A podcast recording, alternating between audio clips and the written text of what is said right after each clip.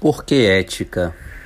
Por que eu estou estudando ética hoje na, na escola? Por que, que eu estou vendo isso? Por que, que é importante?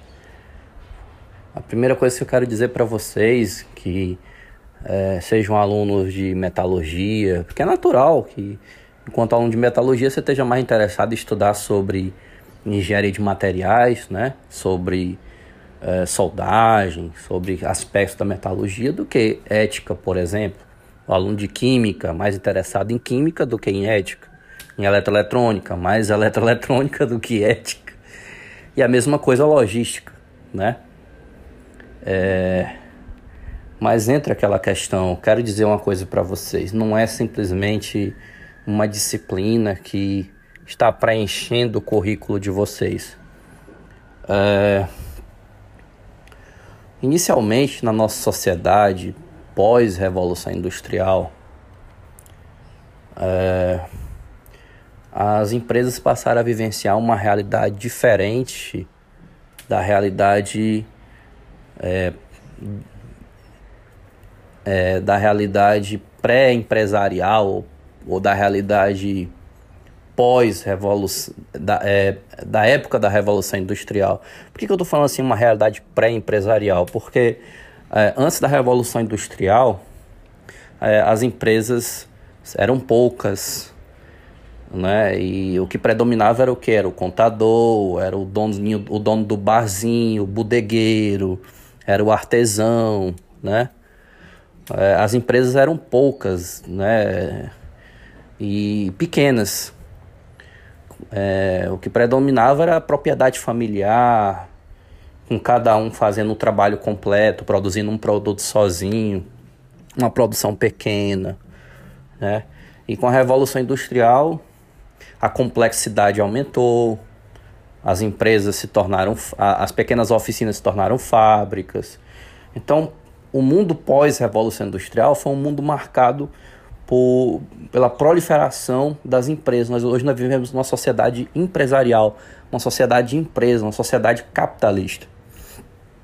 E durante a Revolução Industrial havia uma perspectiva muito negativa do homem, o homem como ser responsável pela improdutividade das empresas, que deveria ser controlado, que não tinha capacidade de assumir uma autonomia. Era uma perspectiva muito ruim Entendeu? Se vocês pegarem qualquer livro de administração, ele vai dizer que o homem, o homem da época era visto como um ser vadio, mesquinho, um ser preguiçoso, um ser incapaz, um ser que, que era, era deveria ser um pau mandado e o pior, ainda dizia que ele gostava de ser um pau mandado porque ele se sentia seguro nessa dominação, que ele não queria assumir responsabilidades, além de ser incapaz de assumir, né? O trabalhador médio no caso, né? E Dentro dessa dominação, é, veja bem, o gerente era o responsável pelo trabalho dele, logo ele se sentia mais seguro, né? É... Então, como havia uma perspectiva muito negativa do homem e os produtos que eram fabricados é, não costumavam mudar, o ambiente era mais estável, não, não era turbulento como hoje, havia uma questão de que a, a demanda era maior do que a oferta. Tinha mais gente querendo consumir do que produto no mercado na época da Revolução Industrial. Então eu não estava preocupado em fazer marketing. Eu estava preocupado em, em oferecer o produto. Se você quiser o meu carro preto ou a minha geladeira branca, né? É, é um produto padrão. Ou você consome o meu produto ou você não vai ter. Porque se você quiser uma geladeira vermelha, um carro azul, eu não tô nem aí para você. Eu, eu, eu, tenho mais gente querendo comprar o meu produto do que pessoas para comprar. Ou tem mais gente querendo, querendo comprar o meu produto do que o que eu sou capaz de fabricar, de produzir. Então eu, é, não havia essa preocupação com, com qualidade, é, não havia essa perspectiva de que o cliente tem razão. O cliente tem razão hoje, né? Ele tem razão a partir de mais ou menos entre 1930 e 1950, quando a concorrência é, se, se exacerbou, quando a economia se tornou mais turbulenta, a partir da queda da Bolsa de Valores de Nova York em 1929, entendeu? quando o mundo começou a vivenciar crises, crises grandes, crises globais, mundiais, né? E os recursos se tornaram cada vez mais escassos. E aí as empresas, não, agora a gente tem que, agora esse, esse cliente, ele não tem mais que me engolir. Agora eu tenho que lutar por esse cliente. Ele agora é rei, agora ele tem razão, né? E para eu ele tendo razão, eu tenho que ter capacidade de flexibilidade, de oferecer o que ele quer um produto cada vez mais dentro, dentro dos seus desejos e necessidades. Né? Agora eu vou fazer o carro azul, o carro vermelho, a geladeira da cor que ele quiser, do tamanho que ele quiser. Né? Diversos perfis, segmentos de mercado que eu tenho que atender. Então, é, essa flexibilidade, essa capacidade de atender o cliente exigia produtos que se tornavam obsoletos mais rápido que antes era um produto, por exemplo, uma geladeira que durava muito tempo, uma televisão, uma, uma televisão que era aquela por muito tempo. Eu não mudava aquele produto. Porque a questão do controle do trabalho significava o seguinte: se o produto muda, o trabalho também muda. Então não era interessante para mim. E se, se o trabalho muda, minha produtividade se compromete, porque volume e variedade andam em caminhos opostos. Quanto maior a variedade no produto, muda o trabalho, aumenta a quantidade de trabalho não produtivo em relação ao trabalho produtivo em si, né? Então, volume e variedade caminham em direções opostas. As empresas queriam, queriam aquele carro por muito tempo. Henry Ford dizia: fabrico qualquer carro, desde seja da cor preta. Então, as empresas não, não é interessante para elas oferecerem variedade né? Elas pudessem, elas não ofereciam. Elas diziam, não, por que, que eu vou oferecer variedade? Porque se eu mudo o trabalho, eu gero mais preparação para que um novo trabalho seja feito, porque muda as ferramentas, muda a tinta, muda tudo, né? Porque um trabalho, ele envolve a técnica, ele envolve a ferramenta e ele envolve a matéria-prima, qualquer trabalho. Ele envolve esse conjunto, técnica, ferramenta e matéria-prima. E a busca da produtividade é buscar o melhor conjunto. Mas se eu fico mudando, eu, eu gero uma preparação, uma troca de ferramenta, uma troca de matéria-prima. Se a tinta era tal, na hora de eu pintar a camisa, eu vou ter que limpar a máquina para botar uma outra tinta. Isso é trabalho não produtivo, porque a tinta não, porque a, a camisa não está sendo pintada. Se eu mudo o bordado da camisa, eu tenho que programar a máquina de costurar para fazer um outro bordado. Quando eu estou programando para fazer um novo bordado, eu não estou processando. Isso é trabalho não produtivo. Então, quanto maior a variedade do produto, varia o trabalho e gera uma preparação, que é o trabalho não produtivo, que é o produtivo é aquele que eu estou efetivamente processando, transformando, que na natureza nada se cria, tudo se transforma. Quem gera é a mulher e quem é capaz de criar é Deus, né? Brincando um pouco. Mas nós somos produzir é transformar e trabalhar é estar à disposição do trabalho, estando produzindo ou não. Não produzindo, seja, estou me preparando para trabalhar, esperando uma reunião começar, esperando abrir a sala de aula para eu começar a minha aula. Eu estou trabalhando? Estou, mas se eu estou esperando, eu não estou produzindo, só estou produzindo quando eu estou dando a aula. Então, se eu reduzo a variedade do produto, eu concentro o meu trabalho produtivo, porque vai gerar menos preparação. E se eu aumento a variedade, eu reduzo esse trabalho, esse trabalho produtivo, gerando mais trabalho não, não produtivo de preparação. Então as empresas elas não têm interesse natural em, em oferecer variedade para o consumidor. Ela oferece variedade quando ela diz: oh, eu ofereço variedade, eu não vou ter o consumidor, ou eu não vou sobreviver. Né? Então os produtos têm que mudar. E para os produtos mudarem, as empresas também têm que ser capazes de mudar. Um celular que é lançado hoje já, é, já, já tem dois, três celulares que vão ser lançados, ou que já há um projeto inicial de lançamento. Né? E para que as empresas sejam capazes de mudar, as pessoas têm que ser capazes de pensar. E quem pensa não deve ser somente o gerente. Agora tem que ser todo mundo, todo mundo tem que ser uma fonte de ideias. Né? Quem está perto do cliente é o, é o vendedor, ele que sabe o que é que o cliente quer. Então todo mundo é uma fonte de ideia, uma, uma fonte de transformação. É a dança das mudanças. Então, é, o que ocorre é, se uma, precisa, uma empresa tem que, ser, tem, tem que ser capaz de transformar, ela tem que ser flexível, tem que permitir que todos pensem. Uma empresa agora não pode mais simplesmente sair controlando o trabalhador, ela não vê mais o trabalhador simplesmente como um par de braços. Henry Ford disse uma vez: Eu pedi um par de braços e você me trouxe um ser humano junto. Quer dizer, Henry Ford criou as fábricas Ford durante a Revolução Industrial, né? Ele, queria ele, ele não queria o ser humano, ele queria o par de braços, que o ser humano era visto como um problema. Eu pedi um par de braços, você me mandou um ser humano junto, ele reclamou de um gerente. É uma, é uma frase famosa dele, porque o ser humano chora, o ser humano, o ser humano reclama. E o mundo daquela época era um mundo visto como uma máquina, uma perspectiva mecanicista de mundo que tem, tinha que ser controlado, tudo tinha que ser controlado. E o trabalhador era uma extensão da máquina, e a máquina era a fábrica. Uma, um sistema inflexível, controlado, que tinha que sempre estar continua, continuamente produzindo. Só que hoje como as empresas têm que trabalhar com projetos e elas têm que ser capazes de mudar, agora eu não, eu não garanto que aquele trabalhador vai me obedecer. Porque agora eu tenho que confiar naquele trabalhador. Eu preciso do comprometimento daquele trabalhador. Eu não, eu não quero simplesmente ter que confiar. Ninguém quer ter que confiar. Confiar é estar numa situação de risco. É reconhecer que eu que alguém pode me prejudicar. Se você diz eu confio em alguém, você está dizendo essa pessoa pode me prejudicar. Se um dia um amigo seu disser, olha, cara, eu confio em você, você desconfie quando ele disser isso para você. É, é meio caminho andado de que ele pode estar achando que você o está traindo ou está com medo que você faça alguma coisa errada.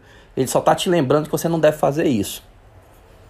Entendeu? Então as pessoas naturalmente não querem confiar, elas precisam nas relações sociais elas precisam confiar. É diferente de querer.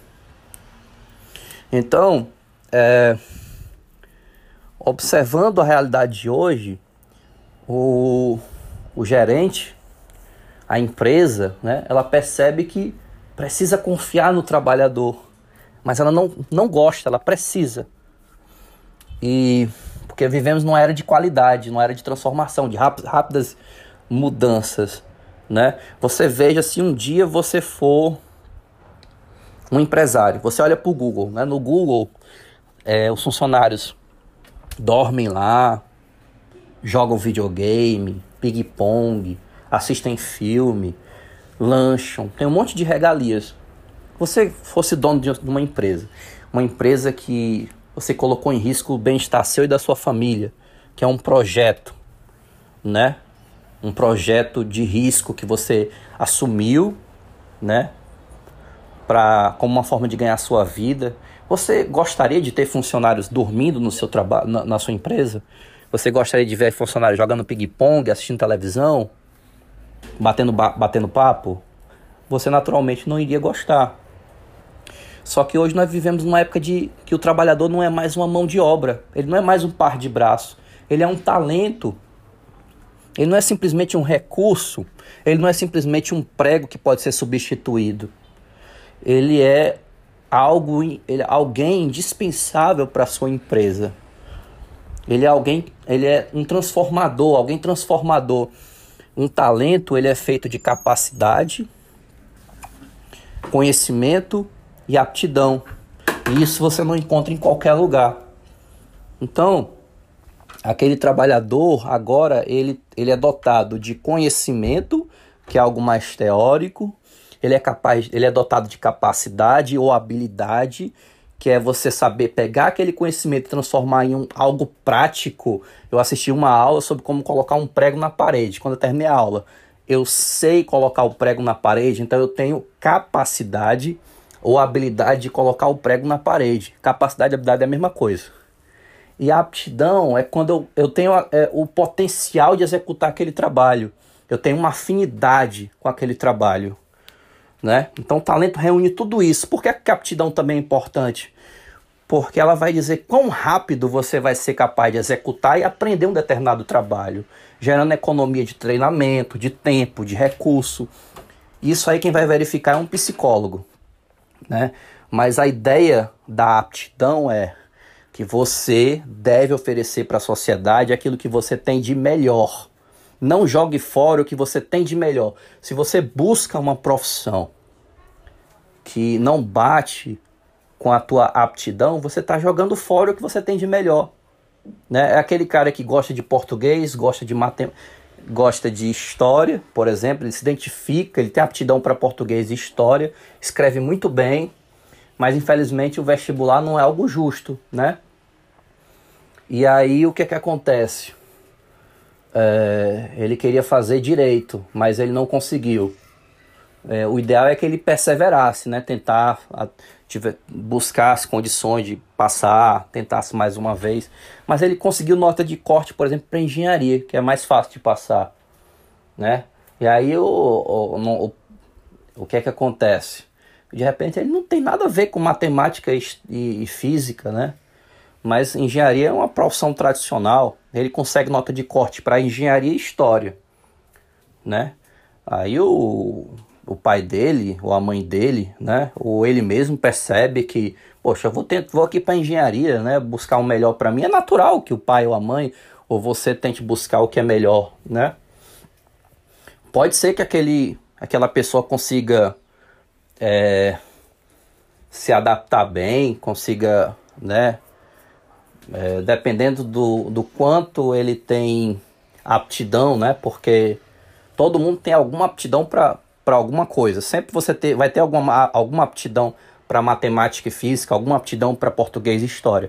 Mas vai ter aqueles que têm mais aptidão, outros que vão ter menos para determinadas coisas, né?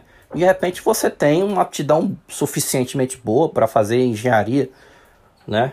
Mas outros nem tanto. Muitas vezes a pessoa pega e entra no curso de engenharia, né? É, pela, pela, pela questão do vestibular, a realidade do, do vestibular, que infelizmente muitas vezes ela não não se torna algo justo, né? Ou algo é, interessante, né?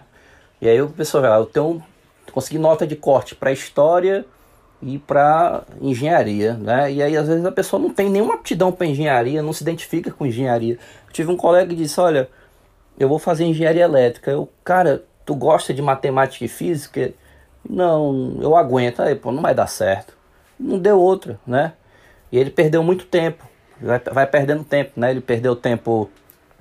Ele não terminou administração, não terminou engenharia, depois fez direito e e perdeu a oportunidade de, por exemplo, progredir mais, porque o tempo é precioso, o tempo a gente não, não recupera, né? Mas ressalto, é uma decisão particular, é uma decisão familiar, né?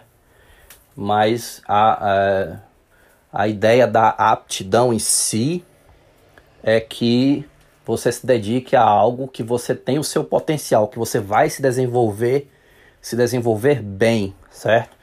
seja como engenheiro, seja como, como advogado. Né? Eu conheço colegas que são da área de matemática, né? professores, colegas professores extremamente competentes, até engenheiros, né? engenheiros muito bons do Instituto Federal. Né? Eles, Fabrício, eu não gosto de ver nada de português, de, de história, não é comigo, cara. Eu gosto é de, de número, meu negócio é número. Então, quer dizer, eu, são pessoas que realmente conseguiram reunir, né? é, se tornar um talento porque reuniram conhecimento, capacidade, né? E, e, aptidão, né? Ou seja, reuniram o que eles tinham de potencial e se dedicaram a estudar e se tornar bons profissionais. Essa é a ideia, né? É, então, nessa sociedade que valoriza o talento, né? É, é, as empresas sabem que ele não é, não é algo que você, não é alguém que você vai encontrar em qualquer lugar ele é especial, né? Cada trabalhador daquele que, que, que faz parte do Google, ele é um talento especial, né? É, Pode ser um cara, o próximo cara que criou um Orkut da vida, né? E que vai gerar um negócio altamente lucrativo. Então a empresa ela cede, cede para que ele possa dormir, que ele possa jogar videogame, mas que ele trabalhe no horário que ele se sentir bem. Se ele quiser trabalhar de noite, ele vai trabalhar de noite. Certo? E justamente por causa disso que as empresas reconhecem hoje, olha, hoje eu estou na mão do meu funcionário, hoje eu estou na mão do meu cliente. Hoje eu não, não faço um produto e as pessoas, se a, pessoa quiser ter um carro, vai ter que comprar o meu carro. Porque hoje a oferta é maior do que a demanda. Há mais carro no mercado do que pessoas para comprar. Há mais carro no mercado do que pessoas para comprar. Então, ou eu me, me esforço para fazer o que o cliente quer, ou ele não vai comprar o meu carro. E a mesma coisa são as pessoas que vão me ajudar a fazer isso, os meus trabalhadores. Né? Eu não, não posso mais garantir que quando eu der as costas, o meu trabalhador Desculpa a maneira como eu vou falar, meu trabalhador me deu uma banana. Como é que eu vou garantir que ele não vai me dar uma banana? Como é que eu vou garantir que ele vai se comprometer? Né? Que ele vai dar o seu melhor? E eu, eu, não, eu não tenho como fazer isso de outra forma senão é, fazendo com que ele se sinta bem, né? com que ele se comprometa, com que ele realmente vista a camisa da empresa. É mais uma característica da sociedade pós-industrial, né? Essa frase, vista a camisa da empresa. Antes eu não, eu não precisava pedir que você vestisse, eu exigia. Ou você veste ou tá fora. Eu, eu treino um, outra pessoa em cinco minutos e ela vai lá e ocupa o cargo, né? Você é substituível, então não precisa que você vista. Agora as empresas querem que você vista a camisa da empresa. Elas estão na sua dependência. E por elas estarem na sua dependência, né? O que é que acontece? É, Elas querem que você seja ético. Elas, acredite pessoal, as empresas são as primeiras que cobram se os técnicos, se os, é, os bacharéis, né, que vão trabalhar no mercado, elas são as primeiras que cobram se este profissional estudou ética, porque ela quer que aquela pessoa seja capaz de se comprometer, seja capaz de se dedicar, seja capaz de trabalhar em equipe, de colaborar com outro e não simplesmente sabotar, sabotar a equipe, sabotar a empresa. Então, hoje, pessoal, as empresas cobram que o futuro profissional tenha estudado ética, que ele saiba trabalhar em equipe, que ele saiba se comprometer. É, então, a disciplina de ética você não encontraria facilmente num, num, num curso na década de de 70, numa década de 50, de 60, né? Ou até talvez de 80. Mas hoje nós encontramos muitos cursos, isso se tornou praticamente uma regra, né? Que o estudante tem que estudar ética e as empresas olham no, no histórico, ele estudou isso, ele sabe trabalhar em equipe, ele sabe colaborar, elas exigem isso, tá? Meu forte abraço a todos. Mais uma vez foi um grande prazer um grande prazer conversar com vocês. Forte abraço, valeu. Que cuidados, que cuidados nós devemos ter enquanto participantes, né, do mercado de recursos humanos, de pessoas que que buscam trabalho, né? O mercado de trabalho quem faz são as empresas, nós fazemos parte do, do mercado de recursos humanos, né? Nós buscamos trabalhar mas que cuidados nós devemos ter no trabalho para nos preservarmos, enquanto candidatos, enquanto trabalhadores, né? É, enquanto candidatos, a primeira coisa que nós devemos observar é, é quando você for fazer um currículo, currículo vitae, né? Lembrando, não é, se escreve currículo vita, vitae, né? Currículo vitae, é assim que se escreve, mas fala currículo vitae, tá? É, se por acaso você esquecer, fale currículo, não tem como errar, né? então, é, na hora de fazer o currículo Viter, né? Lembre-se que você não é obrigado a botar uma foto, porque nenhuma empresa deve, e, inclusive quando você estiver do outro lado, que você for solicitar um candidato, lembre-se que a empresa não deve pedir que o candidato bote uma foto, porque é aquela história, isso pode se caracterizar inclusive como um assédio, uma forma de assédio, né? Porque o que é que eu estou querendo contratar aqui? É o profissional ou o que? Não é um, não estou querendo contratar um técnico, um advogado, um engenheiro, né? O jornalista ou o que for, né? É, então, se eu for contratar o técnico em logística, química, é, metalurgia ou eletroeletrônica, eu não estou ali. É, a aparência dele não é um fator que eu deva exigir que a pessoa bote uma foto ali. Porque é que eu estou avaliando? O que é que eu quero daquele profissional, né? Então, eu não, não é prudente que se peça ou se exija do profissional, do candidato, que ele coloque uma, uma foto no currículo. Se você quiser botar, aí é uma questão sua, né? Mas ninguém deve exigir, tá? Uma outra coisa que eu quero dizer é o seguinte: é, quando for participar de uma entrevista, evite perfumes fortes, evite colocar um currículo muito colorido, né? Tente manter sóbrio, tanto na, na, na, na roupa, nas cores, né? No currículo, com mais, com maior, maior sobriedade, maior seriedade, certo?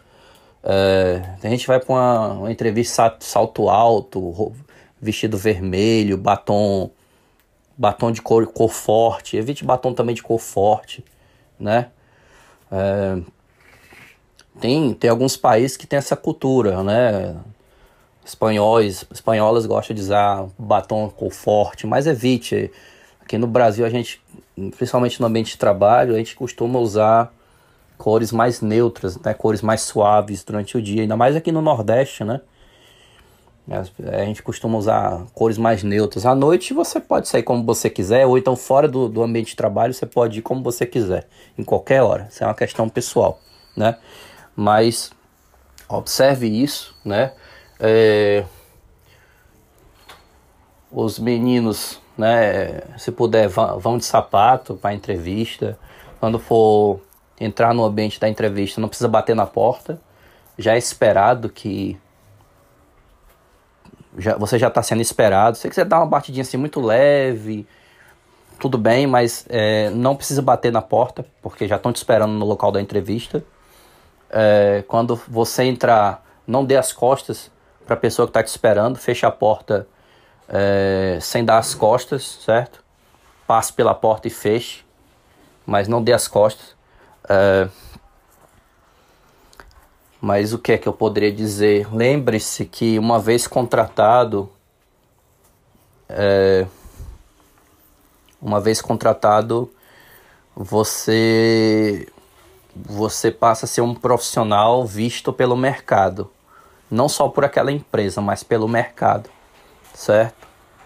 É, eu já vi profissionais dizerem que, olha, se uma pessoa aqui na, na minha empresa, a empresa que eu trabalho, faz besteira, eu ligo para as outras empresas.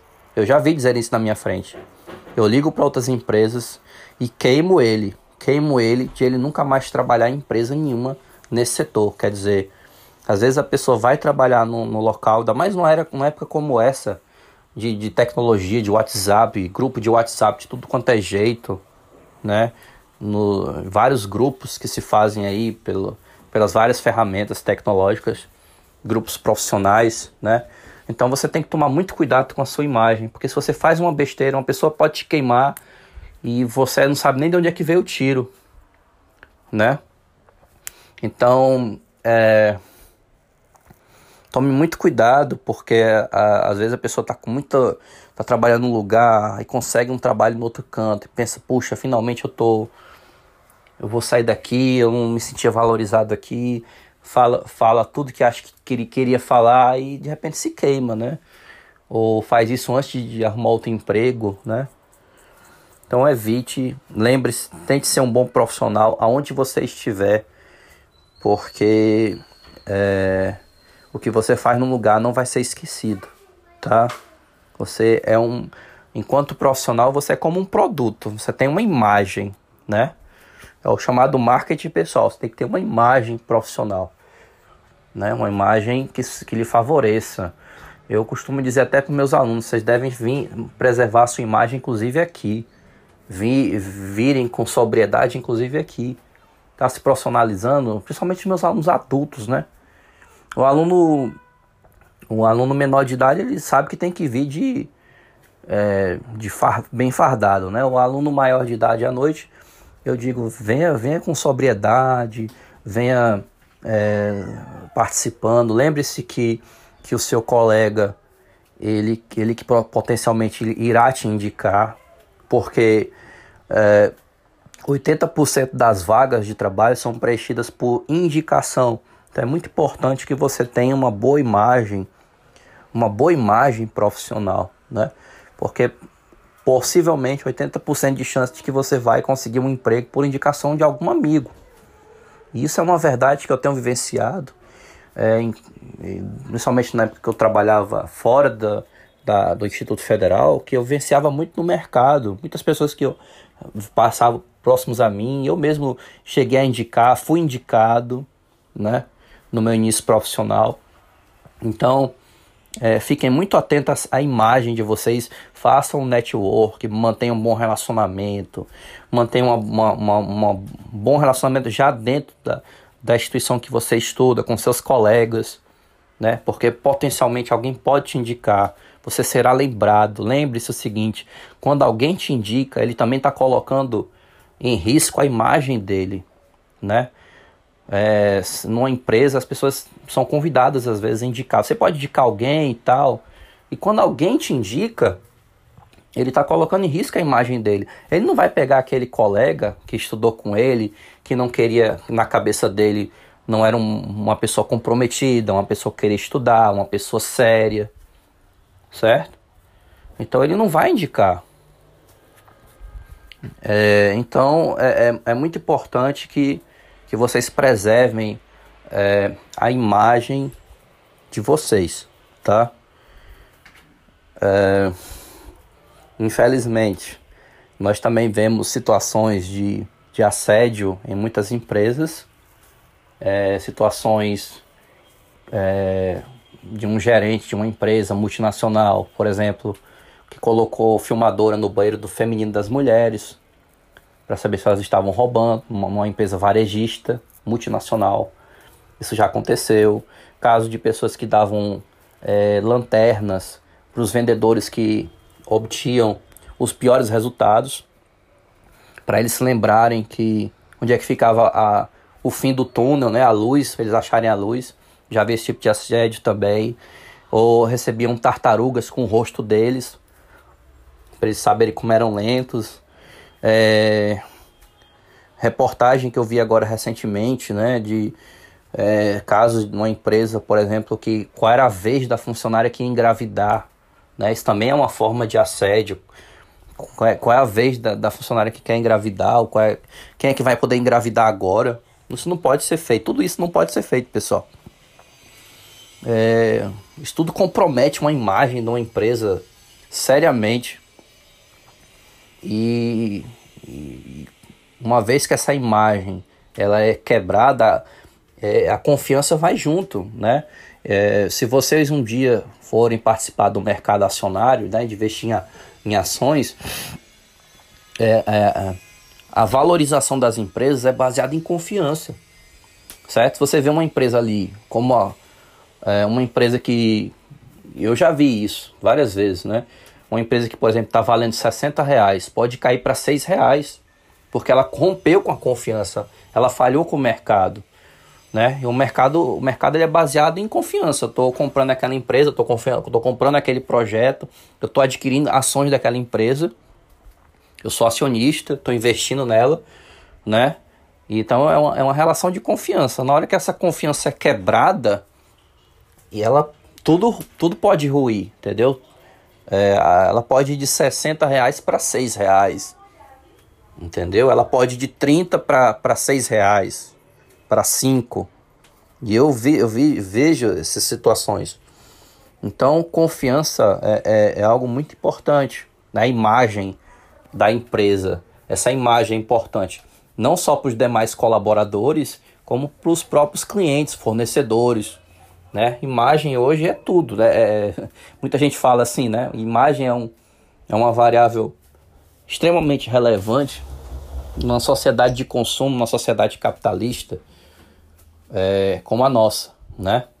É, uma outra coisa que eu quero falar para vocês é não é indicação, tá? Não tô não tô dizendo para vocês fazerem isso um dia, isso é muito errado, mas é, infelizmente é o que muita gente faz, viu? Eu tenho que alertá-los sobre isso. É, veja bem, existe um a seguinte situação, a situação. É, você enquanto profissional tem que dizer, eu não sou competente. Eu faço mais do que esperam de mim, né? Porque o competente é aquele que nunca será promovido. O competente é aquele que só faz o que, o que manda ele fazer. Ele não surpreende. Ele não, não, é, não é notado ali. É como aquele, aquela pessoa fica ali no cantinho não quer chamar a atenção de ninguém. Né? Então, competente, por isso que eu digo para vocês, principalmente meus alunos de, da área de gestão, sentem na frente, que os líderes têm que sentar na frente, eles inspiram. Tem, tem aluno meu de gestão que quer sentar lá atrás, quer sentar ali no cantinho, não chama atenção. Futuro líder tem que, tem que ser líder desde o começo, ele tem que ele está ali se profissionalizando, né? Seja um aluno de gestão ou seja um técnico em mecânica que a, amanhã pode ter não sei quantos funcionários sob o cuidado dele, vocês devem buscar se sentar ali na frente. Então, aquele, o competente é aquele que simplesmente espera o que manda ele fazer, ele não surpreende, ele não faz, não chama atenção, ele não mostra que é capaz de fazer mais do que ele faz. Então ele não, nunca é lembrado quando dá uma promoção, não é lembrado, né? E eu vejo muito essa situação. Então, diga primeiro, eu não sou competente, eu faço mais do que esperam de mim, né? Mas aí entra aquela questão. Existe o incompetente? Não existe. Quer dizer, você não deve ser competente, você deve ser surpreendente. Mas existe o incompetente? Não. Existem pessoas no lugar errado. Então, se você contratou um funcionário e ele não está desenvolvendo bem, é, a primeira pessoa que errou foi quem? Foi você que o contratou. Você contratou a pessoa para o lugar errado. Então o primeiro errado foi você. Então, como o gestor é, está nessa situação de vulnerabilidade, porque muita gente entra num trabalho já pensando em ser demitido, já pensando em conseguir não sei quantos direitos, porque no Brasil é caro é, é caro contratar e demitir é mais caro ainda. E tem muita gente que quer buscar um trabalho para depois ser demitido e ter não sei quantos direitos. Entendeu? E entre os profissionais de RH, há um consenso de que essas pessoas não, não merecem estar empregadas. Essas pessoas que, que não entram num trabalho precisando se comprometer, elas não, não merecem, dentro do consenso deles, essas pessoas não merecem estarem empregadas. Então, eles fazem coisas, às vezes, que é, eu vou dizer, não, não recomendo, não é correto, não deve ser feito, né? Mas acontece e eu tenho que alertá-los para que vocês entendam que o que você faz de errado num lugar pode ser lembrado em outro, certo? Eles, por exemplo, eles podem é, dentro de grupos de WhatsApp perguntar: você conhece esse profissional fulano de tal? Esse profissional de, de fulano de tal trabalhou bem? Você me indicaria? Fazer isso não é correto certo? Ninguém deve sair perguntando por, sobre alguém dessa forma, né? Se aquele profissional foi bem ou foi ruim. Na verdade, isso é uma, é uma forma de assédio. Mas eles perguntam, eles, alguns deles perguntam, né? Alguns deles vão até além, ligam para a empresa e perguntam: é, o, fulano de tal, ele, ele performou bem na sua empresa, ele está aqui se candidatando, Aí, ele, é, é, olha como o cara às vezes é malaca. Ele diz assim, ele faz essa pergunta e aí e aí o a pessoa que atendeu o telefone, ela vai dizer assim: "Eu não posso falar sobre isso". Né? Se a pessoa que atendeu o telefone é consciente da situação, ela vai dizer: "Eu não posso falar sobre isso". Mas na hora que ela respondeu isso, ela já deu a resposta. Porque ninguém pode ser processado por falar bem de alguém. Se você teve um funcionário que desenvolveu bem dentro da sua empresa, você vai sentir a maior satisfação em poder ajudá-lo. Né? O cara já é malaca, já sabe disso. Na hora que ele disse que não posso responder, é, ele já está praticamente assumindo, né? O, a pessoa que ligou já entende que ele está assumindo que, que, o, que a pessoa não desenvolveu bem na empresa do outro, né? Eu, eu reafirmo, isso é completamente errado. É, se for descoberto, e deve ser descoberto, que a pessoa fez isso, ela é, que o cara ligou para saber sobre o funcionário tal, tanto aquele que falou para falar mal, se alguém falou mal, né? Ou, ou aquele, como aquele que ligou para saber, eles podem ser processados. Isso é uma forma de assédio. Você não deve ligar para perguntar sobre alguém, certo? Mas infelizmente, o que é que acontece? É... A única forma que realmente a empresa, de uma forma legal, ela tem de descobrir sobre um determinado profissional é a partir do processo seletivo dela. É, o processo seletivo dela é, é, é uma forma uma forma ética correta, ideal dela identificar se aquele profissional é bom ou ruim, né? Se você usa de outro, arti outro artifício, como ligar para alguém para perguntar, perguntar no grupo de WhatsApp, é errado? É. É errado, eu não recomendo, digo que você é, é uma ação imoral, tá? É, eu alerto sobre isso, mas infelizmente isso acontece e muito, né? Acontece muito. E aí você faz uma besteira no lugar, e você se queima profissionalmente, né? Você se prejudica é, enquanto enquanto profissional, porque o cara diz, oh, tô, tô contratando uma pessoa, se ela fizer alguma coisa errada, eu vou ser o primeiro responsável por isso. Então o cara tá pensando também nele, né? É, é, é justifica? Não, ele que vai fazer o processo seletivo da melhor maneira possível. Mas infelizmente, infelizmente situações indesejáveis podem acontecer, tá? Lembre-se que vocês serão futuros profissionais, vocês devem ter um, um compromisso, se dedicar, entender que aquela empresa que você está trabalhando, aquela empresa que você montou, ela é um projeto que você está assumindo para a sua vida, né? Você deve se comprometer, você enquanto produto, você deve ser visto em qualquer lugar, seja quando você for dono da sua empresa, como um, bem visto pelos seus clientes, pelos seus fornecedores, ou quando você estiver trabalhando numa empresa, seja visto pelas outras empresas de uma maneira positiva. Tá? É, espero que vocês tenham, tenham gostado, tá bom? É, lhes desejo sempre o melhor e eu vou, eu vou encerrar por aqui.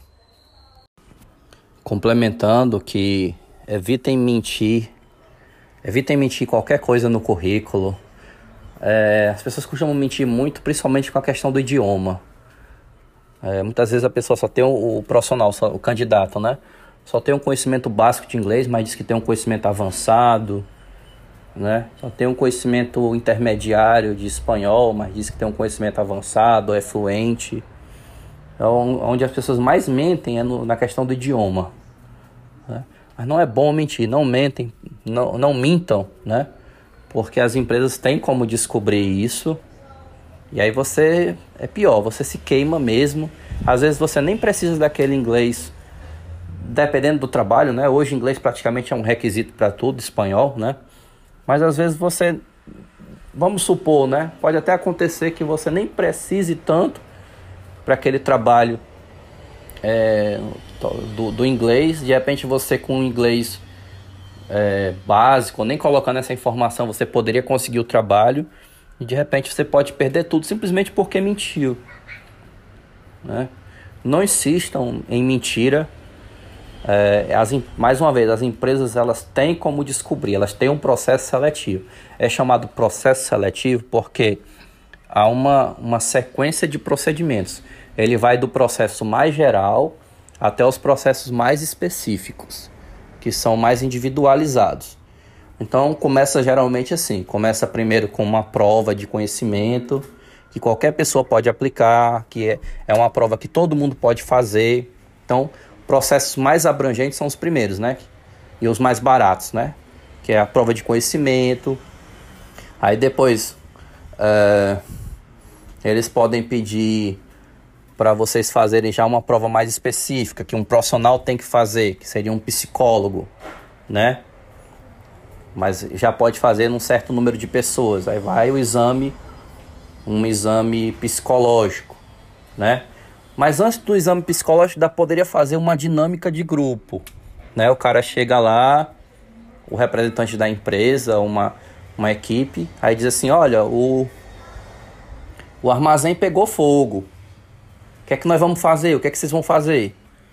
Né? Aí ele fica lá olhando, fica lá olhando quem é que participa, quem é que quer dominar a conversa, quem é que tenta conciliar, né, reunir ali as várias ideias para buscar a melhor proposta, que geralmente é o perfil ide ideal, né? Então ele fica olhando ali, é uma simulação, né, de uma situação prática, né, para ver como é que ele se desenvolveria numa, numa situação é, de trabalho, né? Seria uma dinâmica de grupo, né? Aí depois ele pode fazer o exame psicológico, que também pode envolver algumas pessoas, mas que exige um profissional específico. Depois ele pode pedir é, agora uma entrevista individual, né? Para, aliás, eu, eu acredito que, que antes da, do exame psicológico já, aliás, depois o, o, exame psicológico já seria o segundo, depois da prova de conhecimento, né? Já seria o segundo. Depende de como a empresa trabalha, né? Depois seria a dinâmica de grupo. Aí depois da dinâmica de grupo seria seria a, as entrevistas individuais, que já é um, um processo mais caro, né? E aí ele vai perguntar, dependendo do cargo, ele vai perguntar para você, como já perguntaram para mim, é, na sua opinião, qual foi a maior invenção da história da humanidade? Por quê? Ou pode perguntar, dependendo se for para um cargo de engenharia, é, quantas bolinhas de gude cabe numa piscina? Qual o tamanho da estátua de São Francisco? Quantas bolinhas de gude cabe num avião? Quantas listas tem uma zebra? Quantas padarias tem Calcaia? Né? Ele pode fazer algumas perguntas desse tipo para para ver como é que o profissional poderia sair numa situação numa situação é, sob pressão, né? Vamos dizer assim, se ele se ele diria não sei, vou ser o primeiro a pular do barco, eu vou tentar resolver, né? Ele pode analisar várias coisas. Ele pode atrasar uma entrevista deixar você esperando bem muito para ver se, se você saber lidar sobre uma situação é, desagradável, sobre estresse. Não, não, é, não, é, não são. É, tem certas coisas que realmente às vezes eles exageram, né? Que não são é, aconselháveis, mas pode acontece de um tudo às vezes. Eles pedem perguntas bem é, criativas, né, para vocês, né? E aí se for perguntar quantas padarias tem, quantas listas tem numa zebra, quantas bolinhas de gude tem no avião, aí você tem que tentar fazer um processo de comparação, né? É, eu, eticamente eu prefiro não dizer aqui, né, bem como é que funciona, né? Eu até saberia como responder pela minha. É, não, acho que não tem problema. Não tem problema, até porque não é um exame psicológico. Se eu fosse explicar mais ou menos como é que funcionaria um exame psicológico, ou como eu acho que seria, aí seria, seria um, um comportamento antiético. Mas geralmente ele. Você poderia tentar responder assim: é, uma cidade com 10 mil habitantes, 20 mil habitantes, tem tem uma ou duas padarias, né? Aí você diz, Calcaia tem tantos mil habitantes, então Calcaia teria tantas padarias, né? Então seria mais ou menos esse o, a questão, é sempre por um processo de comparação. Por exemplo, São Francisco, a estátua de São Francisco ela é muito grande, ela equivale, por exemplo, a um prédio de, de sei lá, nove andares ou três andares. Cada andar tem aproximadamente 2, 3 metros, né? Então a estátua deve ter em torno de uns 9 metros. Quem pergunta não sabe a resposta. Provavelmente, assim, ele pode até saber, mas ele não está preocupado se você sabe a resposta ou não. Ele quer saber é como é que você vai tentar responder. Entendeu?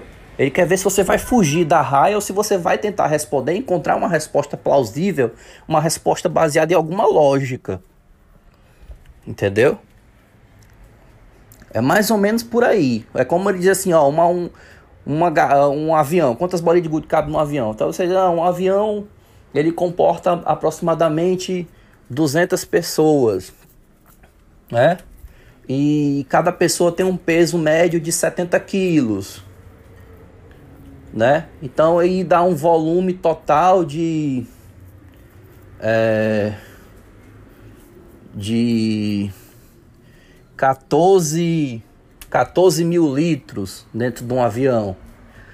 É, aí você imagina uma garrafa de uma garrafa de refrigerante de 2 litros comporta do, é, vamos dizer assim 80 bolinhas de gude. Eu acho que mais, né? Comporta mais. Uma bolinha, é, bota logo 100, 100 bolinhas de gude, né? Uma, uma garrafa de 2 litros comportaria é, umas 100 bolinhas de gude. Né? Então, 2 litros seria 100 bolinhas de gude, né? Para cada 2 litros, 100 bolinhas de gude. Então, é, 14 mil litros, né? Que caberia num, num, num avião seria o que? Seria 70 mil vezes 100, né? 70 mil, é, 7 milhões de bolinhas de gude, né? 7 milhões de bolinhas de good. Então, é, é, mais ou menos por aí, entendeu? Eles querem ver se vocês conseguiriam responder de alguma forma. Agora, sobre os exames psicológicos, eu não vou tecer nenhum detalhe. Primeiro, porque eu não sou psicólogo. Segundo, porque um psicólogo poderia ser caçado se ele dissesse mais ou menos como seria o procedimento dele para avaliar cada teste, né? É, e se terceiro, como eu não sou psicólogo, eu não sei certamente como seria a resposta. Talvez por pela minha experiência eu poderia ter alguma, alguma opinião, mas eu não, se um psicólogo não pode, imagine eu querer tentar responder. Então eu estaria errado duas vezes, né? Mas tente ser um profissional seguro, é, tente não fugir da, da resposta é, não minta né, na entrevista. Se, é, Lembre-se que você pode se programar tanto para o sucesso quanto para o fracasso. Você diz, é, eu vou ficar nervoso, vou ficar nervoso, vou ficar nervoso. Aí você fica nervoso. Eu não disse que eu ia ficar nervoso. Não, você se programou para isso. Você passou o dia dizendo que ia ficar nervoso. E se ele vê você se tremendo ali, e como é que eu vou contratar essa pessoa para ser meu líder, ser meu funcionário? Se ele está se tremendo ali, no, na primeira dificuldade ele vai se tremer. Como é que eu vou contratar essa pessoa? Né? É, então eu espero ter ajudado. Muito obrigado pela participação. Valeu.